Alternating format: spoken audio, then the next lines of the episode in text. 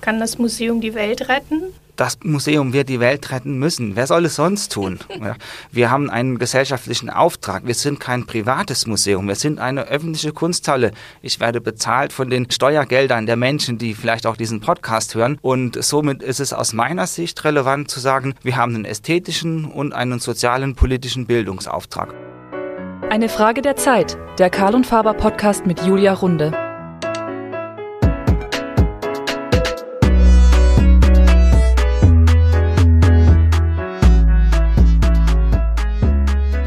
Frage der Zeit spreche ich mit Gästen über den Nährboden zeitgenössischer Kunst. Die Kunst unserer Zeit braucht zuallererst Künstlerinnen und Künstler, die sie schaffen, aber auch Menschen, die Raum geben, ihr eine Plattform bereitstellen, kurzum eine Basis für Entfaltung und Dialog. Mein heutiger Gast ist Sebastian Baden, Kurator für zeitgenössische Kunst, Kultur und Medien an der Kunsthalle Mannheim. Er studierte in Karlsruhe und Bern freie Kunst, Kunsterziehung, Kunstgeschichte, Germanistik und Soziologie. Noch während seines Studiums an der Kunstakademie gründete er zusammen mit seinem Zwillingsbruder Lukas die Galerie Fährenpalm Gubrü Station für aktuelle Kunst in Karlsruhe. Von 2010 bis 2016 war er akademischer Mitarbeiter für Kunstwissenschaft und Medientheorie an der Staatlichen Hochschule für Gestaltung HFG in Karlsruhe. Dort arbeitete er als Assistent am Lehrstuhl von Dr. Beat Wiss und promovierte 2014 über das Image des Terrorismus im Kunstsystem. Im Sommer wird Sebastian Baden Mannheim verlassen und ab dem 1. Juli die Kunsthalle Schirn in Frankfurt leiten. Herzlich willkommen, Sebastian, bei Eine Frage der Zeit. Hallo und vielen Dank, dass ich hier mitsprechen darf. Vielen Dank, dass du gekommen bist. Äh, wir starten gleich mit Eine Frage der Zeit. Die lautet wie immer, wem oder was schenkst du im Moment deine Zeit? Aktuell zeigen wir in Mannheim in der Kunsthalle eine Sonderausstellung, die ich kuratiert habe mit dem Titel Mindbombs. Und das ist das Projekt, dem ich aktuell meine größte Zeit widme. Neben vielen anderen Aufgaben ist aber das Programm dieser Ausstellung und auch das Ende dieser Ausstellung, das im April naht, etwas, was mich im Moment voll unter Beschlag nimmt. Was führt dich zu diesem Thema Mindbombs? Was führt dich zum Thema der Ausstellung? Dieser Begriff Mindbombs kommt aus dem Englischen. Wenn man es ins Deutsche übersetzen will, heißt das so viel wie Gedankenbombe. Und die Ausstellung setzt sich mit visuellen Kulturen politischer Gewalt auseinander. Man könnte auch sagen, in Bezug auf meine Dissertation, sie stellt die Frage, wie hat sich in den letzten 200 Jahren die Ikonografie des Terrorismus entwickelt und verändert und welcher Begriff des Terrors und des Terrorismus benutzen wir, wird sprachlich weltweit in der Politik und bei den Behörden verwendet. Und das wiederum wird durch künstlerische Arbeiten wiedergespiegelt.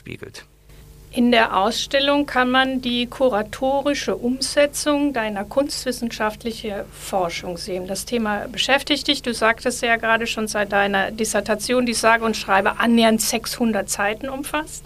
Mit welchen Positionen zeigst du das nun im Museum? Oder was ist das Anliegen? Warum musste oder sollte das jetzt ins Museum?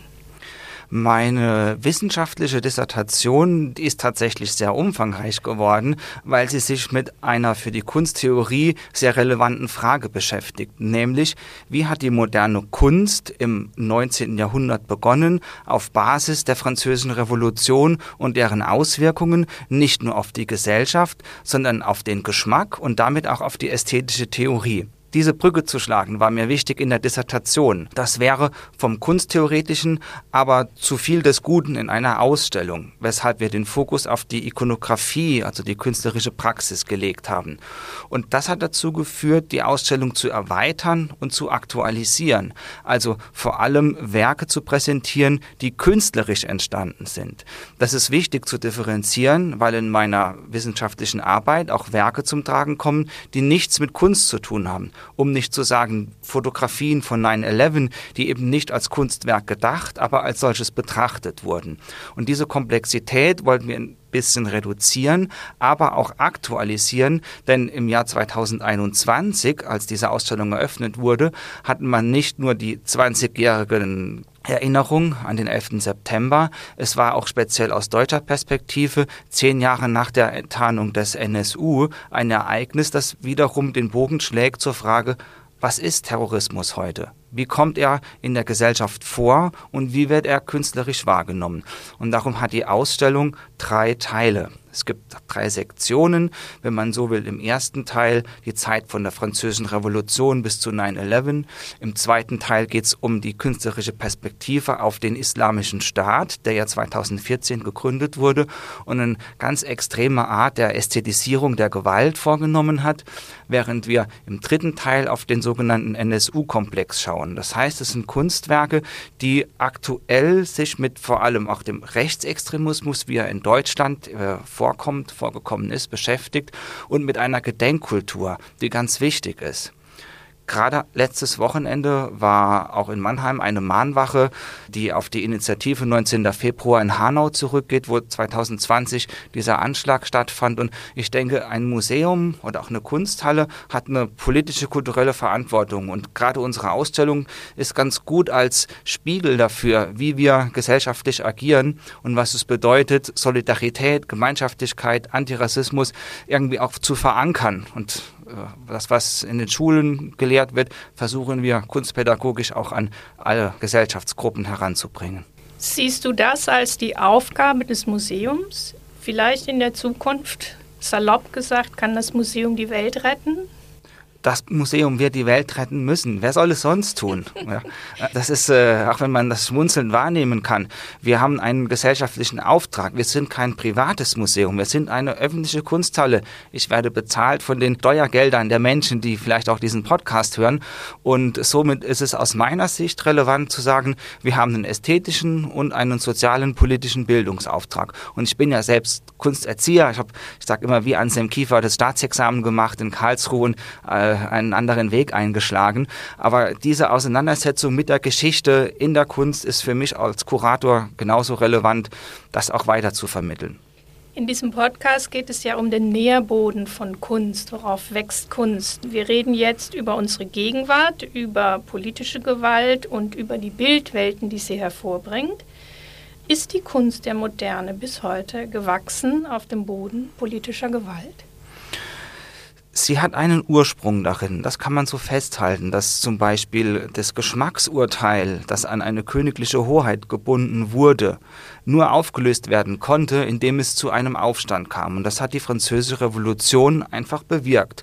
Das muss man schon so festhalten. Gleichzeitig gibt es aber ästhetische Theorien, die nicht aus der Gewalt, sondern aus einer ästhetischen Beschäftigung mit der Revolution entstanden sind. Und das war die Romantik.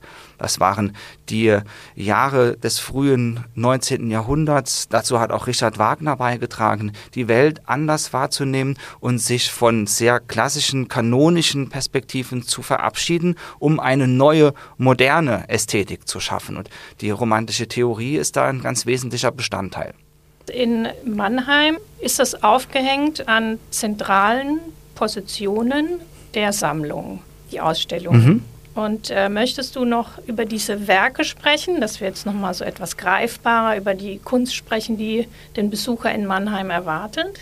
Gerne. Wir haben eine Sammlung, die entstand um die Wende ins 20. Jahrhundert. Genau genommen ist die Kunsthalle seit 1907 ein öffentlich zugängliches Gebäude und 1910 kam ein wichtiges Werk in die Sammlung, nämlich das Gemälde von Edouard Manet mit dem Titel Die Exekution Kaiser Maximilians aus dem Jahr 1869. Tatsächlich trägt das Bild in der Signatur aber die Jahreszahl 1867. Und damit ist schon die Frage in der Welt, warum dieser Unterschied? Und somit auch die Medienrevolution im Spiel. Denn Manet hat ein zeitgenössisches Bild in seiner Zeit geliefert, ein Ereignisbild, das auf die französische Kolonialmacht hinweist und deren Scheitern in Mexiko. Und für die Mannheimer Kunsthalle ist dieses Bild wirklich die äh, Ikone der Sammlung, ein Hauptwerk, das für meine Ausstellung auch zu einem wichtigen Aufhänger Aufhänger wurde, weil man darin ganz viele Themen von Mindbombs äh, eröffnen und darlegen kann. Und innerhalb unseres Rundgangs sind drei Werke der ganzen Sammlung zentral, also das Gemälde von Manet, das ich schon erwähnt habe. Dann gibt es ein Video von dem belgischen Künstler Johann Grimond Press, das trägt den Titel Dial History und wurde 1997 an der Documenta in Kassel erstmals präsentiert. Das handelt als Video, Kunstwerk und Collage von der Geschichte der Flugzeugentführung im späten 20. Jahrhundert, also von den 60er Jahren bis 1995. Und das zeigt wiederum eben die Vorgeschichte auch zu 9-11. Und als drittes Werk unserer Sammlung gibt es ein Gemälde von dem Duo Walter Dahn und Jiří Dokupil, das 1981 entstand. Das heißt Deutscher Wald. Und darauf sieht man Hakenkreuze in einer Waldlandschaft springen. Und diese Malerei ist in der Sektion, wo wir den Rechtsextremismus thematisieren und zeigen wollen, dass sich die bildenden Künstler nicht erst in den letzten drei Jahren mit Rechtsextremismus beschäftigen, sondern mit dem Phänomen auch in den 80er Jahren schon konfrontiert waren und wo wir hier schon in München sprechen, dass der Anschlag aufs Oktoberfest ist eben ein solches Ereignis, das jetzt viele Jahre danach, also eigentlich 40 Jahre später, erst detailliert aufgearbeitet wurde. Und somit zeigt die Ausstellung Aktualität im politischen, in der Ikonografie, aber auch ihre Anbindung an Werke aus unserer musealen Sammlung.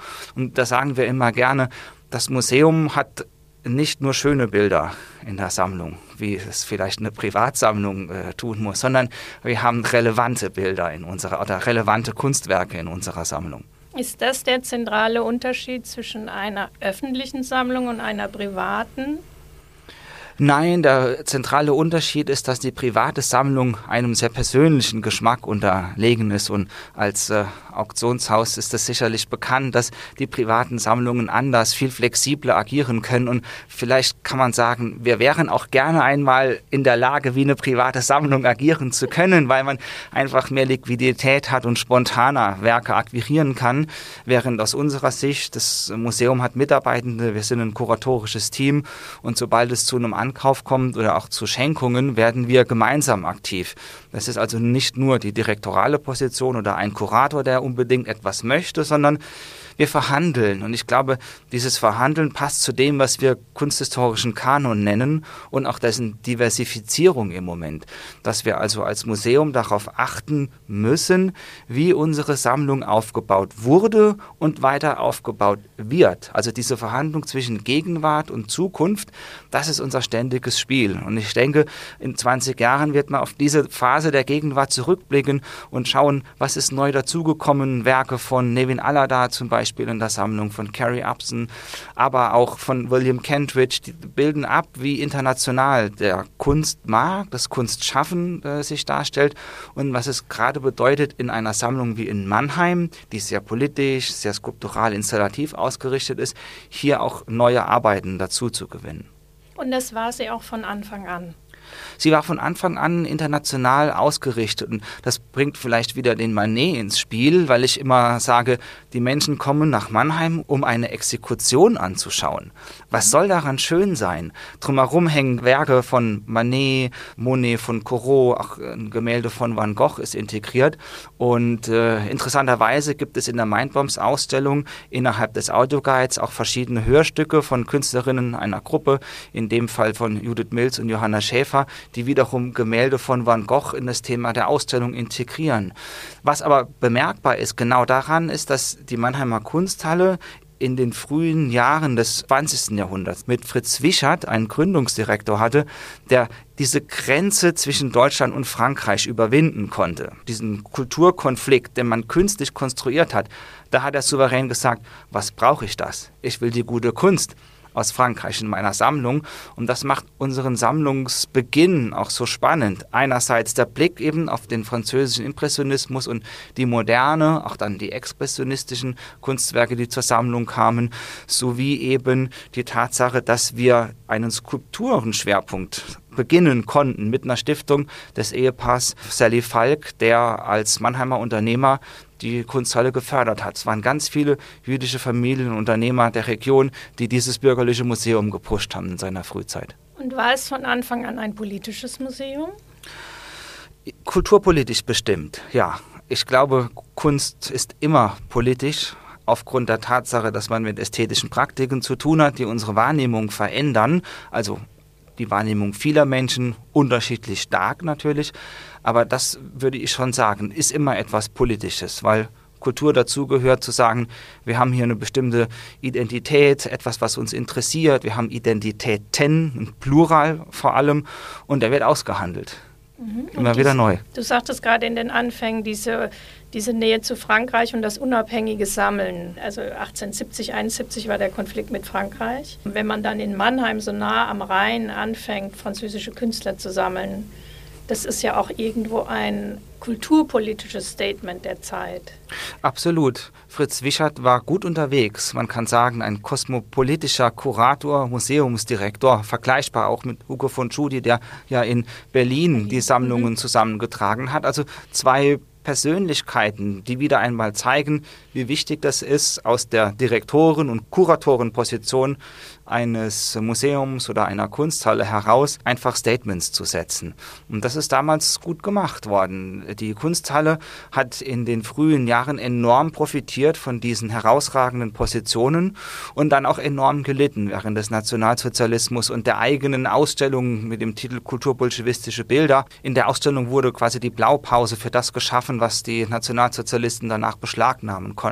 Das ist eine sehr tragische Komponente unserer Sammlungsgeschichte als ähm, Kurator und du sagtest eben, hast es nochmal betont, dass du auch Kunstpädagoge bist. Ähm, die Ausstellung Mindbombs nun gerade aktuell noch in Mannheim zu sehen. Noch einmal zu dem Nährboden, den du damit der Kunst gibst. Was wächst im Sinne, was bewirkt die Ausstellung im Idealfall bei den Besucherinnen? Idealfall würde heißen, dass sich die Besucherinnen durch die ganze Ausstellung durcharbeiten können, um die verschiedensten Details wahrzunehmen. Und erfahrungsgemäß ist das sehr anspruchsvoll und schwer, weil es Arbeit bedeutet.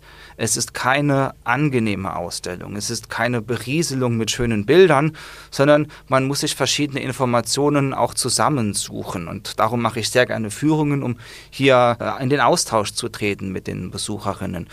Und wir sehen, dass ausgehend von Grafiken der Französischen Revolution, die wir zeigen, über Werke von Kader Attia bis zu Gerhard Richter und Thomas Ruff, aber auch Arbeiten von Morichin Alayari, von Almut Linde, von Künstlerinnen wie Henrike Naumann, eine Vielseitigkeit in der Ausstellung zu entdecken ist, die uns einen wunderbaren Bogen beschert zu dem, was eine politische Aufklärungsarbeit bedeutet, wenn ich das so formulieren kann. Und äh, dieser fruchtbare Boden, der war mir an einer Stelle ganz besonders wichtig, wo es darum geht, junge Gegenwartskunst einzubinden. Und da konnte ich sehen, was bewirkt das Mindbombs-Konzept eigentlich. Denn mit der Professorin Susanne Kriemann von der Hochschule für Gestaltung in Karlsruhe und ihrer Gruppe, die wir mit dem Titel Brick by Brick benannt haben, wurden 14 Positionen in die Ausstellung hineingeholt, die ganz spontan auf die schon konzipierte Ausstellung reagieren konnten und integriert wurden in diese Präsentation. Und das finde ich ein Zugewinn und würde das auch als Nährboden bezeichnen, dass, um diese Metapher aufzunehmen, dass das Ausstellungskonzept es geschafft hat, hier wirklich aktuellste Positionen zu integrieren. Das war nicht einfach und man muss sagen, mit junger Kunst zu arbeiten ist immer die größte Herausforderung, vor allem weil man viele Dinge gemeinsam zu entwickeln hat. Aber ich bin mit dem Ergebnis sehr zufrieden. Es ist eine unheimliche Verdichtung. Das wird mir auch manchmal angelastet, dass man eben keinen wirklichen Freiraum findet. Aber wir reden hier von politischer Kunst. Die finde ich nicht so präsentierbar, dass man ihre Aura, wie jetzt ein einzelnes Gemälde von Manet, herstellen müsste, sondern es geht um die Querbezüge, um die Konfrontation, um Gegensätzlichkeit und Kommentarbedürftigkeit. Und das hoffe ich, ist uns da gut gelungen. Mhm. Wie du gerade auch sagtest, im Bereich zeitgenössischer Kunst gibt es oft Berührungsängste, würde ich es mal nehmen, oder es gibt so einen Moment, in dem ein Betrachter an die Hand genommen werden muss, weil sich das Werk von sich selbst heraus nicht erschließt. Wenn du nun, ich habe mir die Ausstellung letzte Woche ja auch angeguckt mit dir zusammen, sie ist keine leichte Kost, äh, sie ist sehr dicht und äh, sie braucht Erläuterung. Was sind deine Erfahrungen ganz konkret, wenn du mit einer Gruppe unterwegs bist? An welcher Stelle machst du fest, sie wirkt? Oder jetzt kommen Fragen oder Reaktionen. Die Besucherinnen verlassen das Museum mit einem Gedanken oder einem Impuls, den ich gerne setzen wollte. Es ist stark von der Generation der Besucherinnen abhängig, die mit mir die Runde machen und auch von ihrer unterschiedlichen Vorprägungen, was die Kunstgeschichte anbelangt. Man kann aber tatsächlich feststellen, vor den beiden Fotografien von Gerhard Richter und Thomas Ruff, die jeweils eine unterschiedliche Herangehensweise an das Bild 9-11, also an die brennenden Zwillingstürme in New York vom 11. September 2001 herangehen. Diese Werke, das bietet immer die intimste Form der Diskussion, weil es so stark auf persönliche Erfahrungen zurückwirft, nämlich der Moment, was hast du getan am 11. 12. September? Und selbst die jüngeren Jahrgänge 2000 und 2001, die dieses Ereignis zwar erlebt haben, aber nicht mehr so bewusst, denen geht es so, dass ihnen die Erinnerungskultur immer wieder entgegenschlägt und damit ein mediales Gedächtnis vorhanden ist, das auch als das eigene wahrgenommen wird. Und daran, finde ich, kann man der Ausstellung gut äh, nahe kommen, weil es hier so ein kollektives Event ist, mit dem man konfrontiert ist auf eine tragische Art und Weise, das aber zeigt, wie wir als Menschen ein mediales kollektives Gedächtnis pflegen, das für etwas wichtig ist, was die Homo sapiens auszeichnet. Das autobiografische Gedächtnis. Wo komme ich her? Was definiert mich? Wie tausche ich mich aus mit meinen Freunden, mit meinen Familienmitgliedern? Und dieser Art auch die eigene Existenz und ihre Gefährdung bei so einem Ereignis wahrzunehmen. Das führt dazu, eine Kollektivität zu entwickeln. Und ich denke, da ist der stärkste Punkt dieser Ausstellungsrunde immer erreicht. Mhm. Auf deine, um nochmal auf das in uns allen verankerte Bild von 9-11 zu kommen. Du hast auf der bereits erwähnten Dissertation auf dem Cover gibt es ein Zitat von Stockhausen zu 9-11. Vielleicht möchtest du dazu kurz noch was sagen und auch um den Diskurs oder die Kontroverse, was es damals auslöste.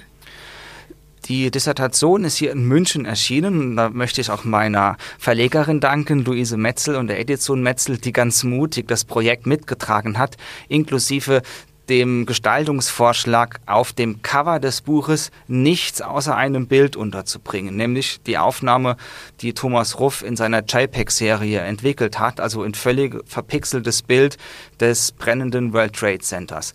Und erst wenn man das Buch aufschlägt, kommt man dann nach dem Schmutztitel zu einem Eingangszitat. Das stammt aber nicht von Karl-Heinz Stockhausen, sondern von Friedrich Nietzsche. Und darin sagt Nietzsche in Ecce Homo, ich bin kein Mensch, ich bin Dynamit. Und dieses sehr progressive Zitat war für mich ein Aufhänger zu einer Brücke, die ich geschlagen habe zu Karl-Heinz Stockhausen. Denn in einem Interview in Hamburg kurz nach den Anschlägen vom 11. September hat Karl-Heinz Stockhausen sich zu einer sehr gewagten These aufgeschwungen, die er aus seiner eigenen Musiktheorie entwickelt hat. Nämlich, dass aus seiner Perspektive das Ereignis des Anschlags, vor allem in New York auf die Twin Towers, es waren ja insgesamt vier Flugzeuge, die entführt und zum Absturz gebracht wurden, aber besonders die Visualität des sogenannten 11. September-Images, die hat Stockhausen dazu bewegt zu sagen, es wäre hier ein Kunstwerk, das größte, das es gibt im ganzen Kosmos, im ganzen Universum. Und das hat er abgeleitet aus seiner eigenen religiösen Kunsttheorie. Und das äh, wurde vielfach diskutiert. Äh, insbesondere Boris Kreuz hat dazu einiges an ähm, Kommentaren verfasst. Und mein Interesse als Doktorand war es herauszufinden, äh, wie kam Stockhausen dazu? Das kann doch kein Zufall gewesen sein. Und nein, es war es auch nicht. Es äh, ist eben die Aufgabe meiner Arbeit gewesen, diese Diskursgeschichte zurückzuverfolgen bis zum Begriff des Terreur in der Französischen Revolution und einem Tugendbegriff, der auch ein ästhetischer Tugendbegriff sein kann, wie ihn Stockhausen für sich beansprucht hat. Und das war so meine größte Erkenntnis von äh, Jean-Paul Marat und Robespierre über die äh, Romantiker, über äh, den Komponisten Richard Wagner und seine Briefe dass er ein künstlerischer Terrorist sei, bis eben zu Karl-Heinz Stockhausen nachvollziehen zu können, dass das, was wir so Avantgarde äh, nennen würden, immer in irgendeiner Form militarisiert, eben ästhetisiert wurde. Und dieser spannende Komplex, der war der Dissertation zugrunde gelegt. Es ist mir auch gestern wieder begegnet im Lehnbachhaus hier in München in der Ausstellung Gruppendynamik, wo es um Kollektive der Moderne geht, werden ja auch die Schriften von Kandinsky und Franz Marc zitiert und insbesondere Franz Marc hat ja als jemand, der auch Kriegserfahrung hatte, hier eine Briefkultur auch gepflegt, wo die Affinität zum Krieg vorkommt. Und diese Avantgarde-Geschichte ist die zweite Erzählung meiner Dissertation und führt zurück zu deiner Frage, warum ich Karl-Heinz Stockhausen zitiere. Und wer die Ausstellung sieht in Mannheim, beziehungsweise auch wer sie von zu Hause sehen möchte, es gibt einen 360-Grad-Rundgang online zu erkunden, auch inklusive der Videos und eine App, die man ganz kostenlos downloaden kann, wo dann bei der Station zu Richter auch das Interview mit Karl-Heinz Stockhausen zu hören ist. Und dann kann jeder sich wirklich ausführlich nochmal anhören, wer das möchte, was da von dem Komponisten gesagt wurde. Das heißt, an der Stelle schließt sich auch thematisch der Kreis, dass es die Gewalt ist, auf der die Moderne wächst, egal welche ästhetischen Wege sie dann geht. So reduziert würde ich es dann doch nicht ausdrücken, aber für meine Dissertation gab es eben zwei Kapitel. Einmal diese Umwandlung des äh, Nietzsche-Buches, die äh, Geburt der Tragödie aus dem Geist der Musik, wo bei mir dann das Kapitel heißt, die Geburt der modernen Kunst aus dem Geist des Terrorismus. Das sind eben Akademien, akademische äh, Spiele, die durchaus ernst gemeint sind, um Ideen umzuwandeln. Aber man kann jetzt nicht sagen, dass die moderne Kunst aus der Gewalt heraus entstanden ist. Es war sicher ein ganz wichtiger Bestandteil dieser historischen Entwicklung, vor allem für Europa. Man muss schon sagen, das ist eine sehr eurozentristische Perspektive dieser Avantgarde-Diskussion. Man kann sie nicht globalisiert so wahrnehmen. Erst nach 9-11 ist die Frage, wie hat das Ereignis sich äh, globalisieren lassen. Aber für die moderne Kunstgeschichte Geschichte gibt es viele, viele andere äh, ausschlaggebende Bewegungen, die dazu führen, dass wir heute so auf das 19. Jahrhundert blicken, wie es sich gestaltet hat. Wir könnten das Thema jetzt, glaube ich, noch viele Stunden weiterführen. Also es wäre Gesprächsstoff genug da noch für Stunden. Ich möchte in deiner Biografie noch mal ein kleines Stückchen zurückgehen, aus dem Grund, weil wir als Auktionshaus ja auch sehr stark dem Markt verpflichtet sind. Und zwar auf die Galerie. Du warst ja, bist ja nicht nur Kunsttheoretiker, Kunstpädagoge, Kunsthistoriker, sondern du warst eines Tages auch Galerist in deinen jungen Jahren und hast ähm, in deiner Zeit an der Kunstakademie in Karlsruhe der Kunst auf eine ganz andere Art und Weise Plattform gegeben. Äh, du warst Galerist und somit Akteur im Kunstmarkt mit Fehrenbalm Gulbrü Station. Das ist der Name einer Station in in der, Schweiz, in der Schweiz, ja, im sogenannten Bieler Seeland. Mein Zwillingsbruder und ich Herr Lukas war mit mir gemeinsam an der Kunstakademie in der gleichen Klasse bei Andreas Lominski. Das war extrem einflussreich, diese Lehre, zumindest über die drei Jahre, bis Slominski nach Hamburg gewechselt ist, zu erleben. Und aus diesem Milieu, aus dem Nährboden, um deine eingehende Frage aufzunehmen, ist die Idee entstanden, mehr zu machen als nur eigene Kunst. Wir waren in unterschiedlichsten Ausstellungen, auch als Duo inkludiert. Und einmal fuhr dann eben der Zug von Bern nach äh, Neuchâtel. Und da gibt es eine kleine Bahnstation, die heute nicht mehr existiert, für einen Ort, der aus zwei Teilen besteht, Fernbahn Gurbrü und die Bahnstation. Das war unsere Metaphorik zu sagen, wenn wir die Galerie Baden nennen würden, wäre das in Baden-Württemberg, in Karlsruhe, in Baden sehr langweilig und wir wollen irgendwas anders machen. Und darum haben wir uns beeinflusst auch natürlich vom Germanistikstudium überlegt, mit welcher Metaphorik kann man besser arbeiten? Wie viel Komplexität können wir da reinbringen, uh, um da zu überleben, auch ökonomisch? Und mit Fernbahn-Gurbrich-Station haben wir, glaube ich, ein Extrembeispiel gewählt für, eine, für ein Start-up-Unternehmen, also eine junge Galerie, die sich uh, aus dem Nichts heraus entwickelt. Und wir hatten vorher auch kein Praktikum gemacht. Heute würde ich sagen, Gruß an Jochen äh, Meyer und Thomas Rieger. Ich hätte vielleicht bei euch noch ein Praktikum machen können. Das war toll zu sehen, wie damals Iris Kadel und Peter Gorschlüter aus der Galerie heraus ihre eigenen Projekte starten. Aber äh, Lukas und ich, wir fanden diese Galerieräume in Karlsruhe mit äh, dem Aufzug, wo man die Gäste nach oben begleiten musste. Es konnte also gar niemand einfach mal so zu Besuch kommen. Es gab immer die Hemmschwelle, die Badens treffen zu müssen im Aufzug. Also eine total befremdliche, intime Szene. Und das hat aber auch zum Erfolg geführt, dass man wirklich gezielte Besucherinnen hatte und zu einem tollen Austausch kam. Über letztendlich sechs Jahre hinweg hatten wir diese Räumlichkeiten. Und erst mit dem Tod des Hauseigentümers und dem Verkauf des Gebäudes war es dann notwendig, die Galerie zu schließen, was Neues zu suchen. Und dann gab es auch zu dem Zeitpunkt schon neue Perspektiven. Aber der Nährboden, um darauf zurückzukommen, Kunstakademie Karlsruhe, der war natürlich fantastisch. Also die Ausbildung sowohl für die Kunsterzieher als auch die diplomierten Künstlerinnen, die ist ja immer noch aktiv, ist eine tolle Hochschule, parallel auch zur HFG, wo ich dann später gearbeitet habe.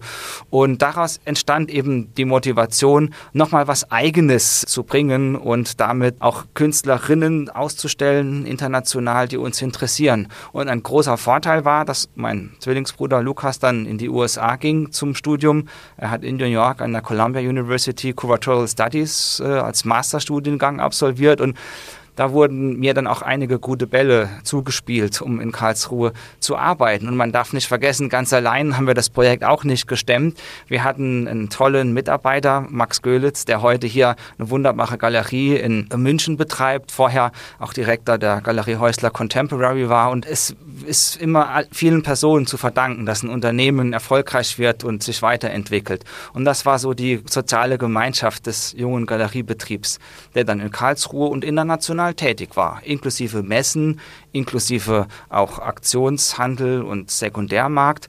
Und darauf basierend ging dann eben meine Arbeit weiter. Wäre der Vermieter nicht gestorben, müsste man sich noch heute über den Lift zu den Brüdern Baden hochschleusen lassen?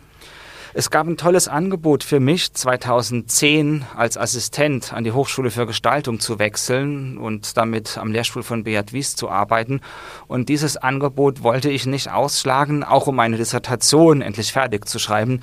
Darum kann man sagen, war die Galerie zu diesem Zeitpunkt auch an einem Punkt angekommen, wo wir unterschiedliche Wege gehen wollten. Max ging nach München, mein Bruder nach Mexiko, ich in die Schweiz und dann wieder zurück nach Karlsruhe. Also finde ich retrospektiv betrachtet war das ein guter Zeitpunkt. Prägt es dich noch heute? Absolut. Die äh, Vergangenheit, die holt einen immer wieder ein und ich finde, die Erfahrungen, die wir als Galerie machen konnten, sind relevant für die Kunstvermittlung von jungen Positionen, für den Umgang auch mit Sammlerinnen und Sammlern, auch mit Museumsmenschen wie Kuratoren und Direktoren. Denn ich muss mir ja immer selbst die Frage stellen, wenn ich jetzt Post bekomme, Briefe, Empfehlungsschreiben, Kataloge, Anrufe. Wie gehe ich damit um? Jetzt, wo ich einen bestimmten Einfluss nehmen kann auf äh, eine öffentliche Sammlung, ist es wichtig, zu reflektieren, äh, aus welchem Beweggrund werde ich angesprochen, wie kommen die Leute auf mich zu, wie definiere ich das, was ich in der eigenen Sammlung der Kunsthalle in Mannheim vorfinde und wie möchte ich das erweitern. Das sind Dinge, wo ich auf die Erfahrung als Galerist zugreifen kann, auch als bildender Künstler und Kunstwissenschaftler. Also ich nehme diese Hybridität meiner Biografie gerne mit bei vielen Entscheidungen. Also die Galerie, Gott sei Dank, dass du kein Praktikum gemacht hast, war sozusagen im kalten Wasser in den Kunstbetrieb hineinschwimmen, völlig unvoreingenommen nie ganz unvoreingenommen. Die äh, Zeit an der Akademie, wenn man so will, waren das schon sechs Jahre bis zum Staatsexamen. Die haben natürlich viele Informationen gebracht. Ich war zwischenzeitlich auch in Bern an der Hochschule der Künste und an der Universität als Student, habe dann meinen Schwerpunkt in der Kunstgeschichte entdeckt und äh, deshalb waren viele Informationen auch schon da. Das, was wir aber wollten, ist irgendetwas Eigenes produzieren. Und das ging nur, indem wir keinen Verein gründen, sondern eben äh, eine GBR, die wir dann zu zweit leiten können und damit einen Grundstein setzen für eine Fortentwicklung. Und wenn man das äh, betrachtet, mit wem haben wir gearbeitet, die Shirin Kretschmann als tolle Künstlerin auch von der Akademie kommt, hat viel mit uns zusammengearbeitet und sie ist jetzt hier in München an der Akademie als Professorin tätig. Gilad Ratman hat als äh, israelischer Videokünstler bei uns mehrfach ausgestellt und hat jetzt im Jüdischen Museum in Berlin eine große Auftragsarbeit gestaltet. Alles natürlich ohne unseren Einfluss, aber man erinnert sich gerne daran zurück, dass es Zeiten gab, wo man gut zusammengearbeitet hat. Und der Kunstmarkt. Denkst du das noch mit? Also ein Galerist denkt ja eben darüber nach, es gibt ein äh, merkantiles Interesse an Kunst. Ist das irgendwas, was noch mitschwingt oder siehst du das noch oder beschäftigt es dich noch? Für die Arbeit in einem Museum ist das unabdingbar sich mit dem Kunstmarkt zu beschäftigen. Denn wir wollen ja keine statische, sondern eine dynamische Sammlung betreuen. Das heißt nicht, dass wir etwas verkaufen würden, das können Privatsammlungen, aber wir kaufen eben Kunstwerke oder, was ich viel interessanter finde, zusammen mit Sammlerinnen über Stiftungen zu sprechen, wo also jemand eine bestimmte Förderung gerne dem Museum zukommen lassen will, auszuhandeln, dass wir eben statt mit den öffentlichen Geldern mit privater Hilfe unsere Sammlung vergrößern. Und das ist auch einer meiner, wie ich finde, interessantesten Arbeitsaspekte, dass ich mit äh, Künstlerinnen, mit Galerien, privaten Stiftern über die Zuwächse unserer Sammlung verhandeln kann. Und darum verfolgt man den Kunstmarkt. Also die Kataloge von Auktionshäusern, die kommen auch bei uns ins Haus, die schaue ich mir gerne durch und verfolge dann auch bestimmte Entwicklungen von Werken. Es gibt ein gutes Beispiel zum Besprechen, nämlich den, die Edition von Joseph Beuys, sein Filzanzug, von dem wir in Mannheim ein Exemplar besitzen, ist in einer 100er Auflage erschienen und wird nach wie vor gehandelt und da finde ich das ganz spannend, wenn wieder neue Werke im Markt erscheinen. Die kann man dann zu unserer Datenbank dazu pflegen, um zu sagen, so entwickelt sich das im Moment. Als kleines Beispiel. Aber mhm. prinzipiell will ich immer wissen, wo stehen internationale Künstlerinnen? Was ist im Moment eben der Wert im Sekundärmarkt vor allem von Positionen? Keine Berührungsängste mit dem Markt keine Berührungsängste. Im Gegenteil, ich hatte auch Lehraufträge an der HBK in Saarbrücken, auch in Seminaren an der HFG in Karlsruhe, wo ich mit Studierenden ganz spezifisch über die Entwicklung des sogenannten Kunstmarktes gesprochen habe. Das waren also über ein Semester hinweg angelegte Lehrveranstaltungen, manchmal auch nur Blogseminare, wo es darum ging herauszufinden, wie ist das, was wir Kunstmarkt entstehen, überhaupt in die Welt gekommen. Also ein Handel, der irgendwann systematisiert wurde durch Galerien, durch Messen und eben auch durch Auktionshäuser. Mittlerweile gibt es Forschungsinstitute, beispielsweise in Köln, von den Auktionshäusern selbst, aber auch das Forum Kunst und Markt, das von Dorothee Wimmer und Benedikt Sauer an der TU in Berlin gegründet wurde. Das war meine Anlaufstelle und wäre ich nicht als Kurator an die Kunsthalle gekommen, hätte ich wahrscheinlich mein Postdoc-Projekt weiter verfolgt, das sich mit einer Institutionskritik im Kunstmarkt beschäftigt hat und mit dem, was ähm, man als das ästhetische Schisma des Kunstmarkts bezeichnen könnte. Und zwar die Differenz äh, zwischen dem Angebot und dem Preis, das nicht immer über alles kommuniziert wird. Und wenn man so will, manchmal so getan wird, als ob das Werk nichts kostet oder ob der Preis unwichtig sei. Und hinter diese Form der, des Marketings zu schauen, das wollte ich den Studierenden vermitteln. An dieser Stelle würde sich jetzt äh, schon das nächste Thema auftun. Wir kommen nochmal zurück zum Anfang und der Ausstellung Mindbombs. Die Ausstellung läuft noch bis Ende April in der Kunsthalle Mannheim und dann verlässt Baden auch schon bald Baden in Richtung Main vom Rhein ausgehend. Was erwartet dich dieses Jahr noch? Äh, zunächst einmal bringe ich das zu Ende, was im Moment meine meiste Zeit beansprucht, nämlich die Mindbombs-Ausstellung vom Programm her zu betreuen und dann auch äh, im Anschluss abzuwickeln. Im April geht die Ausstellung zu Ende und ich muss an der Stelle auch im Johann Holten als Direktor der Kunsthalle danken, dass er das so gut betreut und vor allem mich unterstützt hat, dass ich das umsetzen wollte und auch durfte. Und jetzt geht es für mich dann weiter zu neuen Ufern buchstäblich, nämlich nach Frankfurt an die Schirnkunsthalle und es bedeutet mir eine sehr große Ehre und eine wundervolle Aufgabe, dass ich jetzt dort als Direktor amtieren darf ab Juli, um mit dem starken Team, das ich auch schon kennenlernen konnte, zu arbeiten arbeiten und damit ein neues Programm zu entfalten, das auch schon von den Kuratorinnen erarbeitet wird und mir obliegt es dann, das Haus, die Institution Schirnkunsthalle weiterzubringen. Und darauf freue ich mich besonders. Das ist jetzt nach den Erfahrungen, die ich in Mannheim machen konnte, eine tolle neue Aufgabe und basierend auf all dem, was ich hier kurz wenigstens anreisen konnte, biografisch, der Kunstmarkt, Sammlungspolitik, die eigene künstlerische Arbeit, das Vermitteln von Kunst und letztendlich auch das Etablieren Etablieren von bestimmten Positionen, das kann man eben in einem Haus wie der Schirnkunsthalle sehr gut auf einem hohen internationalen Niveau und darauf freue ich mich besonders. Also, hallo Frankfurt. Herzlichen Dank, Sebastian Baden, für deinen Besuch bei Eine Frage der Zeit. Wir sind jetzt natürlich gespannt, äh, was passiert in Frankfurt, mit welchen Inhalten du dieses Haus füllen wirst. Nicht alleine du, du mit deinem Team. Und wünschen dir von Herzen alles Gute, viel Glück und einen guten Start in Frankfurt im nächsten Sommer. Vielen Dank.